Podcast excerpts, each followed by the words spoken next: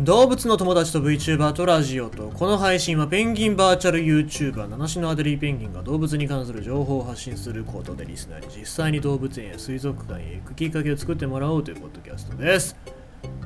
久しぶりに金曜日まで仕事するとしんどいっすね。1週間って長いんだよ。なんだってそんな5日間も連続でお仕事しなきゃいけないんだって思いますよね。もしこれだとしたら水曜日だけ休みにして2日働いたら休んで2日働いたら休んでっていうのがおそらく一番いいんじゃないかって僕は思うんだけども。もし僕が会社を建てるんだったらそうします。そうします。何の会社か知りませんよ。まあとりあえず高齢者の人を騙してですね。お金を取ってそれはかわいそうなのでまああんまりあれだね。お金持ってる人から巻き上げるのがですね。前澤さんに絞って前澤さんからお金を巻き上げるようなビジネスをしたいと思います。あとはそうですねアイドルグループの子をこうちょっと売れないアイドルグループの子を捕まえてきて儲かる投資話をしてお金を集めるというそういうビジネスをします。はい。えーと、まあ、あとちょっと今日気になったニュースなニュースというか、まあ、カラパイ屋さんとこのニュースなんで、まあ、これは動物のニュースに数えないですけどもちょっとさタイトルがうんって思ったんだよね。タイトルがねあの大立よたか大立よたかというよたかですよ。ガマ口よたかとかと一緒のよたかかの動物を紹介してる記事なんだけど、え、が、え、木に擬態していたヨタカが突然口をパックリ開けたっていうそういうニュースなんだけどもタイトルがね「クパー木に擬態していたヨタカが突然口をパックリ開ける瞬間」っていうタイトルなんだけどさその「クパー」っていう擬音ってそういう使い方していいのかなと思って。だんだんだんだん物事の意味って変わってくる言葉の意味って変わってくると思うんですよ。ただクパークパーってさなんかこう例えば口を開けた時の擬音とかなんか何袋を開けた時の擬音とかって使っていいのかなって思うんだよね。クパーってさ多分特定の何かが開いた時の擬音だよね。どんぶらこどんぶらこが桃川から桃が流れてくるそういう擬音だっていうのと一緒でさ多分クパーっていうのはあれが開いた時の音しかないんですけどそれがいいのかな？もういいんでしょうね。もう時代が変わってるんでしょうね。はい。そういう話です、まあ、そのニュースは別に読みません結構ツイッターでバズってましたから。それは読みません。ってことで鳥のニュースを読んでいきたいと思います。えー、キガオミツスイオーストラリアのキガオミツスイ歌が歌えずに絶滅寸前、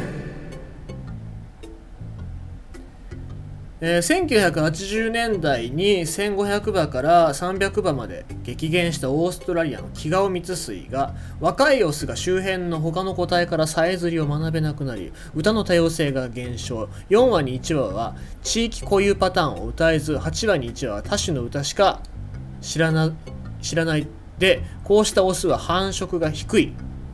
繁殖率の成功が低いということで言語消滅をしているようだというふうに言われております。でまあこれあの BBC のニュースでも、えー、取り上げられてるんですけどももともと300羽しか今今300羽しかオーストラリアの南東部にしか住んでないキガオミツスイなんですけども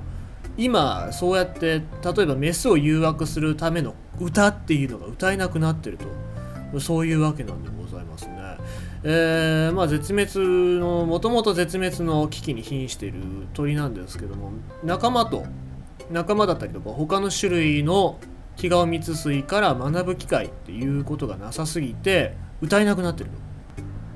だから成功に至るまでの成功率っていうのが低くなってるんですよ。もういいです。はい。それはいいとして。だからこれをどうやって解決するべきかなって思うと過去にと録音したそういう気が蜜水の録音データとかっていうのを聞かせるしかないのかな、まあ、あと他の鳥の鳴き声しか知らないっていうのが大変ですよね。うん。どうなんでしょう。僕なんかよくイケメンは全滅してしまえとかってイケメンが絶滅したら多分こういう僕みたいなさ冴えないモテない生き物にもそういうあれが巡ってくるんだと思いきやイケメンまあ密水で言うとそうやっていい歌を歌える個体がいなくなると繁殖っていうのはしないんですね。そう考えたらさ僕の中で論じてる持論があるんだけどもそういうメスっておそらくブサイクに好かれるよりもイケメンに首絞められたいっていうそういうそういう偏見があるんですけど多分そういう感じなんだろうな。気が光ついもと思ったんですよね。だから歌下手でもまあいいかっていう感じで繁殖するのかなと思いきややっぱり歌がうまい鳥を選ぶんでしょうね、うん、そう考えるとまあ歌なんとかして覚えさせてあげたいなとは思いますけども。まあ何にせよ僕ら、まあ、君ら人間と僕らペンギンと気顔蜜水っていうやっぱ種類が違いますからどうしてもね歌っていうのは歌だったり言語だったりっていうのは一緒じゃないですから難しいんですよね。あとはその言語が消滅するっていうのは人間の中でもありますように、まあ、例えばアイヌの言葉っていうのを喋る人っていうのはいなくなってそうなると、まあ、アイヌの言葉アイヌの人しか表現できないそのものの例えだったりとかっていう表現力がなくなっていくっていうことですね。今言語っていうのは世界中でいろいろなくなってると思うんですよ。例えばまあ、チベットなんかもそうだと思いますし英語が世界の言葉を駆逐していくっていうこと、まあ、これはあのメタルギアソリッド5でもテーマになってたんですけども、うん、そういうところもなんか鳥から学んでいけるんじゃないかなと思うしそういうことそういう事柄から鳥だったりとか言語を守るためにはどうすればいいのかなっていうことを人間は